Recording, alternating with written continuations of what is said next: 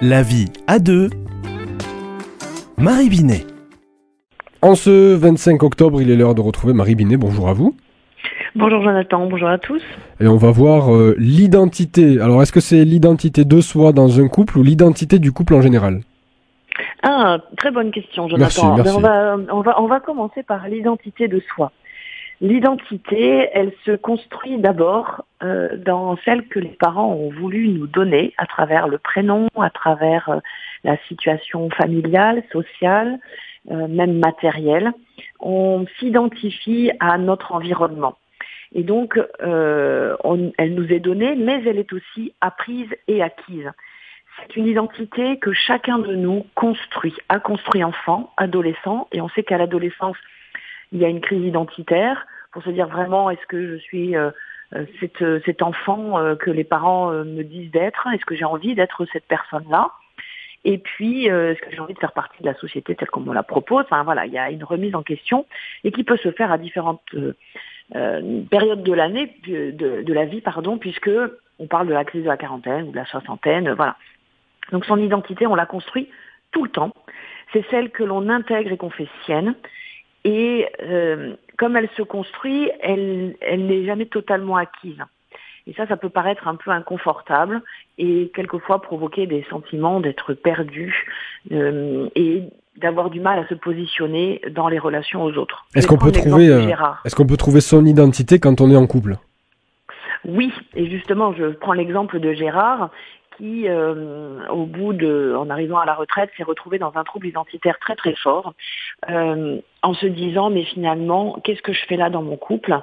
Euh, Et il avait aussi un trouble de l'orientation sexuelle, donc en se demandant s'il était vraiment hétérosexuel ou attiré par les hommes. Et en fait, c'était son identité qui était réellement questionnée, parce que il n'avait pas pu se construire dans son enfance dans une identification au père et il, sa maman avait été aussi extrêmement dévalorisante. Du coup, il ne savait pas qui il était. Il avait paré à tout ça grâce à ses études, au mariage qu'il avait fait, qui était un, un mariage épanouissant avec euh, une vie de famille euh, très satisfaisante. Mais tout d'un coup, à la retraite, le vide. Et dans ce vide-là, que devient-il? Et la question s'est posée aussi par rapport à sa femme, du coup. Et là, sa femme lui a dit, mais, mais tu existes pour moi, voilà qui tu es pour moi.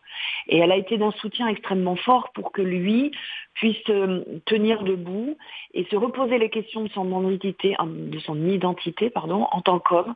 Qui suis-je? Qu'est-ce que je souhaite pour ma vie maintenant, pour les 30 ans encore à venir? Et il a, euh, il a vraiment reposé toutes les bases de, non pas que de sa personnalité, mais de son être même euh, dans l'amour qu'il portait à sa femme, à ses enfants, dans ses amitiés. Euh, donc, Ah, Donc c'est une sûr, remise en question assez importante quand même dans une vie. Voilà, exactement. Et ça a touché du coup son orientation sexuelle. Bon, il s'est aperçu qu'il était euh, euh, hétérosexuel, mais cette attirance pour les hommes était un trouble identitaire. C'est il cherchait l'homme en fait, l'homme qu'il n'arrivait pas à être. Et l'identité, vous voyez, elle va au-delà d'un prénom. Elle est l'être même, la personne elle-même. Et quelquefois, ça peut donner lieu à des personnes à changer de prénom. Et ce qui est assez intéressant, c'est que les religieux et les religieuses changent de prénom quelquefois en rentrant dans les ordres, en prononçant leurs vœux, en fait, euh, parce que justement, euh, ils sont dans une croissance personnelle qui les fait se rapprocher euh, spirituellement de, de quelque chose de différent. Ils sont sur un autre chemin que celui sur les- lequel ils étaient euh, dans leur enfance, par exemple. Donc l'identité, une, une question euh, vague qui peut toucher euh, plusieurs moments dans une vie au final.